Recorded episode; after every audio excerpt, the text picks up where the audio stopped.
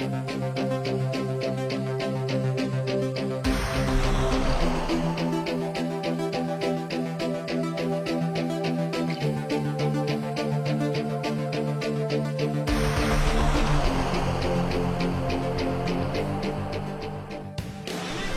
家好，二零一九年，罗宾大叔做了一个小小的决定，将《闲侃日本》专辑做一个精华重制版，提升往期节目的音频质量，并添加了罗宾大叔原声现唱的配乐。另外呢，还会加上一些小彩蛋。如果大家喜欢的话，可以在重制版音频下多多点赞点评，让罗宾大叔看到你们的鼓励和支持。谢谢大家。大家好，今天是闲侃日本第二期。那第一期节目播出以后呢，有不少听众对于去日本买房子这个话题比较感兴趣，所以罗宾今天就把这个话题给讲一讲。嗯，其中的一些大多数的一些知识呢，是罗宾从各处搬运收集过来的。罗宾是一个知识的搬运工，呃，然后再结呃结合罗宾本身。对日本的一个经验体会来讲一讲感想吧。呃，首先讲一下去日本买房子需要什么样的条件。呃，其实不需要什么条件，这个不需要日本的签证，也不需要日本的绿卡。呃，你持这个外国的绿卡，完全可以到日本去买房子。嗯。甚至你可以也不去日本，你就直接在中国委托一家在日的这个房产中介，给你全权委托他购买这个房产，也是可以的，没有任何问题。当然，你如果想亲自到日本去看一看这个房子到底长什么样，合不合自己的心意，那只要办一个日本的签证，然后买张机票飞过去就可以了。中国离日本也很近，飞到东京应该是三个小时左右吧，大阪两个小时不到就可以到达了。也是非常的方便快捷，呃，那购买房产它的那个费用是怎么样的呢？那先说一下，就是它购房的时候会产生的一些费用。购房它的费用大概是分四块一块呢是中介费，因为日本不管是买房还是租房都是必须要通过中介的，呃，个人在私下无法完成这个流程，这是法律规定的。那它的房款。呃，百分之三是作为一个中介费，然后还要加上额外的六万日元，呃，然后还有一个是消费税，是中介费的百分之八，这个就不是特别大了。然后不动产取得税是房款的百分之三，然后还有其他的一些这个律师费用啊、印花税啊，所以总体加起来购买房产的时候。呃，税费合计大概是百分之七到百分之八左右，呃，还是稍微有一点高的，但这是一次性的付出，所以相对来说还可以。那大家可能会比较关心这个持有阶段，就是日本有没有房产税啊？呃，是有的，但是它的税率呢没有那么高，呃，每年的房产税大概是千分之三左右，呃，相对于美国的这边动辄百分之一、动辄百分之甚至百分之三这样的一个房产税，这个税种呢已经算是就日本的这个房产税。已经是非常便宜了，其他一些费用都属于这个几乎可以忽略不计的，包括物业费啊、修缮基金啊、火灾保险啊，还有那个常规托管费啊，还有其他一些水电费用，基本上都不是特别高的。所以说，日本的这个房产的持有成本其实并不高，不像大家想象的那么高。罗宾在那个了解这件事情以前，也一直以为日本的这个房产税或者持有成本可能会比较高。但实际看来并不是如此。那还有一个问题就是，日本的这个房产它的产权是怎么样的呢？呃，这一点是应该会让大家满意的。日本的这个房产房和地都是永久产权，只要你交了这个房产税，每年千分之三的房产税你持续的交下去，那这个房和地都是百分之一百属于你的，可以一代一代的往下传，没有任何问题。那还有一个持有阶段的税费，可能就涉及这个呃，你要拿来出租，因为我们大多数的呃中国人都是不会常住在日本的。那基本上买来房产作为投资，除了它的一个升值收益，那就是这个出租收益。呃，日本这边出租也是要交个人所得税的，但是它是有一个这个起征点。一般来说，年年的租金如果在一百九十五万日元以下，那应该差不多是十二万人民币以下的话，是呃百分之五的一个税率。所以说，基本我们买的房子收的税金，呃，租金应该也不会超过这个十二万人民币。所以基本上这个租金的税就是百分之五。然后其他的一些费用就基本是没有了啊。日本有一点是可能会让大家呃会有一些顾虑啊，就是日本它在再次出售的时候，它收取的税是比较高的。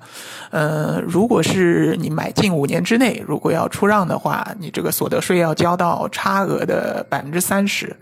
如果是这个。持有五年以上再出让的话呢，这个要交差额的，就是增值部分的百分之十五。就是说，即使你持有百呃五年以上，你这个增值的所得税要交百分之十五，所以还是非常高的，非常非常高。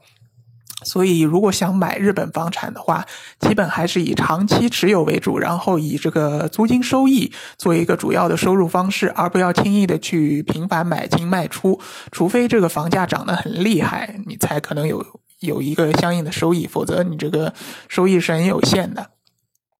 日本近年来这个房和地的价格都在稳步的增长，当然不像中国这个上涨的这么厉害啊。嗯，根据数据来看，基本上房和地的增值，根据不同的商呃这个都市圈，嗯，差不多一年是百分之五到百分之十左右，所以说还算是比较稳定，但基本是稳步上升的。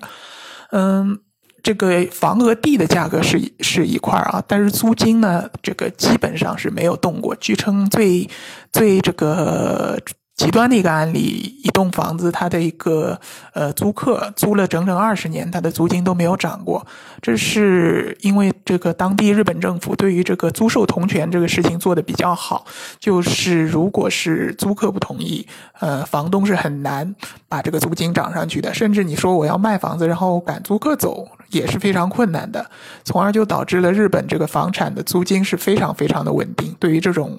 买不起房的年轻人，打工一族。还是非常有利的，这也可能也是他们比较安居乐业乐业的一个原因吧。好，那个这些费用大致就讲了一下，那接下来罗宾就讲一讲，那哪里的日本的房产值得买？呃，罗宾当然也不是跑遍了日本所有的城市，只是就重点去过几个城市做一下介绍。第一个是东京，东京大家都非常清楚了，日本的首都也是日本最大的这个经济圈，然后东京。都这个圈呢，它的面积是非常大的，包括了东京的一个市，然后还有周边的一些卫星城市。那呃，房产投资其实还是要看这个这个地段嘛，地段是最最重要的。你地段好，售价也会高，然后增值潜力也会大，你的租金也租的比较高。呃，东京的话，最好的一个区当然是千代田区了，就是这个皇居所在地，然后也是日本。这个这个最大的一个火车站东京站的所在地，旁边还有那个秋叶原啊，这些这些比较，还有驻地市场这些比较繁华的一些啊，还有那个那个那个叫什么来着啊？银座，银座也是在千代田区是在千代田还是中央区啊？啊，分不清楚了，不管了，就是千代田区和中中央区，这是日本东京最。最市中心的最最繁华的一个区，然后在周边的一些，比如说新宿区啊，就是新宿的所在地啊，涩谷区啊，港区啊，江东区啊，呃，江东就是江东区，就是那个我们比较熟悉的那个台场，就是在江东区的，就是有一个巨大的高达模型。这些地方它的地段都比较核心，然后房价也比较高，然后也比较有升值潜力，租金也相应的比较高。那说完了东京，那说说大阪。大阪也是可能是我们这个中国人最熟悉或者第二熟悉的一个城市吧。呃，以前也作为过这个日本的一个首都，应该是吧？首都还是副都啊？然后大阪市这里面的区呢，呃，最最重要的也是中央区。中央区的就是以前大阪城的所在地，就是我们听说过的那个叫天守阁。大阪城，大阪。市的一个天守阁是非常有名的，然后天守阁它的所在地叫大阪城，以前就是应该是丰臣秀吉所在的一个城堡，然后当然它是重建的，呃，从古至今这个中央区或者大阪城也都是大阪的一个最最中心的地段，如呃围绕在它周围呢也是这个大阪市的一个 downtown，包括我看一下天王寺区啊。还有那个港区不算，港区还是有点远。然后再往北的话，就是那个电川区这一块区域，这一块 区域的话，呃，都是属于非常有升值潜力的。那除开这两个城市，罗宾个人还觉得还有一个城市也是比较好的，那就是位于这个日本南部的九州九州岛上的福冈市。福冈市呢，也是以前日本的一个割据王朝的一个古都，以前叫博多，现在叫福冈。基本上，日本南部的一个经济商业中心就位于福冈。呃，基本你看一下，就是从福冈呃车站出来，周边的一块区域，这个。市中心的区域都是比较值得购买的，那当然还可以结合一下这三个市：福冈、大阪、东京，它的历年的房和地的价格走势，你来做一下自己的判断。好，那这个说了一些怎么挑选地段的话题，那接下来就说那个买了房子做什么？呃，第一个买房子，当然第一个。重要原因就是投资了，你等它的房产增值，然后再抛出，可以获得丰厚的利润，这是一点。然后还有一点呢，就是出租，出租给租客获取租金的一个比较稳定的收益。那还有一种呢，就是可能自己本身就有日本永居权。的这个听众朋友可能可以买一个独栋的，或者说那种大平层，作为一个呃居住的一个居所，或者说是平时度假时候的一个居所，这样也是一个比较好的。那根据你的不同的用途，你可以选择不同的房型。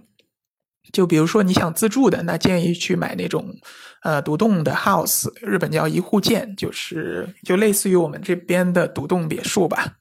呃，基本是两层到三层，独门独院。嗯，这个住起来也非常舒服啊。忘了说了，日本所有的房子基本上就一手房，所有的房子交付全都是精装修的。然后它的面积算起来呢，就是比国内的要算的更小一点。就比如说国内是从墙壁外面开始算，然后还要算到公用面积的公摊面积。日本这边呢，公摊都是不算的，阳台也是不算的，它是从墙壁的当中开始算，它叫壁心开始算。所以，如果是中国的同样一套房，比如说四万一平，日本也是四万一平，那日本的价格其实是比中国更便宜一些的，因为它的计算面积的时候呢，是比中国算的更小。好。那那个一户建，一户建，日本因为地比较小嘛，它的一户建也不可能做的非常大，基本上一户建的平方数从一百平到两百平左右。当然，对于那种普通的三口之家或者五口之家来说，相信是完全够用了。而且它基本是精装修，你就买一些家具，差不多就可以拎包入住了。相信对于这个如果是作为度假或者长居的一个地方呢，这个一户建会住的非常舒服的。如果是主要是用来这个购入作为一个投资，然后还有作为一个出租这样的话呢，那建议是去买这种单身公寓，或者说是比较小的这种公寓房，因为公寓房呢，它是针对单身的打工人群，房间比较小，可能也就十几二十平，嗯。然后他们会比较好租，对于这种单身的打工的，呃，单人住也就完全够了，比较好租。你如果买一个很大的，比如说七八十平、上百平的，那它的租金相应就会非常贵，就不大容易好租出去。如果是用准备用来投资加呃。出租收益的话呢，建议买比较小的单身公寓或者小一点的公寓。那还有一些朋友可能想要去做生意，就把它做民宿啊，或者做那种日式旅馆，那就注意一定要买那种带有这种旅馆牌照的房子。呃，可以委托日本当地的这种代管的这个中介或者代管的公司给你代为托管，然后收取比较稳定的一个收益。总体算下来，大概在日本投资，它的租金收益或者说这个投资回报呢，差不多是百分之四到百分之六，也不是特别高，但是强就强在比较稳定吧。这差不多是罗宾了解下来的一些问题啊。还有强强调一点啊，就罗宾只说了这个日本，呃，只说了东京、大阪和福冈，那还有其他的一些地方，其实也。会可以投看一下投资一下，就比如说京都，你可以去购买那种民宿或者旅馆做生意的。京都它的这个这个人口的人口的这个涌入也是非常厉害，主要是游客。嗯，然后其他一些地方，就小城市啊，比较偏远的，像我们呃也比较熟悉的，像南边的冲绳啊，北边的北海道啊，这些地方，它虽然是一个旅游观光景点，但是因为这个人口并不多，呃，经济也发达，呃，经济也比较单一吧，也不是特别发达，所以不建议去购买这样的房子，除非你就是拿买来准备自己日后去养老的，那倒是可以考虑一下，它的价格比较便宜，这个。地方也比较亲近，可能作为养老会更加好一点。那有的朋友可能会问一个比较关心的问题：如果在日本买房子，那能不能靠这个买房子移民呢？那是不可以的。日本这个并不是一个移民国家，你如果想移民到日本，一个办法就是这个跟日本人结婚，要么就是在日本留学，然后找到工作留下来，要么就是说在当地投资企业，作为一个企业主来申请一个这个呃职业移民或者叫创业移民。这几种方式，嗯，买房是不在其中的。所以说呢，对于如果想依靠买房来移民日本的朋友们，可能要失望了。呃，但是作为一个投资的话，还算是一个一个选择吧。嗯，就是说一个比较好的选择。还有就是日本买房呢，它也是可以贷款的，应该是有那种专门针对海外客户在日本购房提供贷款的公司。日本的贷款利率。也是比较低的，嗯，具体具体忘了，大概是百分之一到百分之二这样的利率吧，反正是非常低的。呃，当然，如果你这个面积小，可能这个愿意承担这个贷款的公司并不多，或者中介也不推荐去贷款。如果你你面积大的，像四五百万人民币这样份额的呃房产的话，你是可以使用杠杆去贷款的。好了，那今天这个话题差不多就讲的差不多了。罗宾也把自己所知道的一些东西尽量给大家分享一下。接下来呢是罗宾大叔的广告时间。罗宾大叔可以为大家提供如下的收费服务，包括日本自由行的咨询服务、日本深度游的私人定制服务，以及日本经营管理移民的咨询服务，还包括日本购房移民的咨询服务。另外呢，还有另外一个领域啊。罗宾大叔还可以提供如下的服务，包括赴美生子、赴加生子的咨询服务，赴美生子城市签的代办服务，以及美国、加拿大十年旅游签证的代办服务。除此以外呢，还有三个国家的移民代理服务，罗宾大叔也可以提供，包括南太平洋小国瓦努阿图共和国的投资移民项目，可以投资移民拿绿卡，或者直接投资移民拿护照。另外呢，我还有一个欧盟国家希腊二十五万欧元的购房拿绿卡的项目，这个项目呢也叫黄金签证项目，还包括另外一个欧盟国家塞浦路斯的三十万欧元购房拿绿卡的项目。以上所有的服务呢，和罗宾大叔的独家特别干货，都可以在罗宾大叔的个人官网三 w 点罗宾大叔的全拼点 com 上可以看到。您也可以加罗宾大叔的个人微信。八二七四七九七零，八二七四七九七零，向罗宾大叔本尊咨询相关的服务内容。添加时请注明从哪里获知罗宾大叔的微信号以及咨询的内容。谢谢大家。